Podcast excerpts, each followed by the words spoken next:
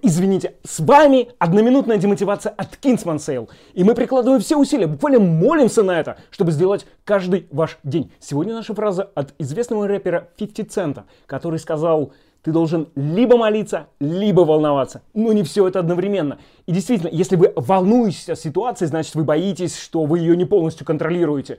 Но уж если вы не полностью контролируете и решились положиться на Бога, то есть вот прям такая, все в руках твоих, все, от, все, что зависит от меня, я делаю, но исход в том числе определяет высшая сила, то волноваться уже бесполезно.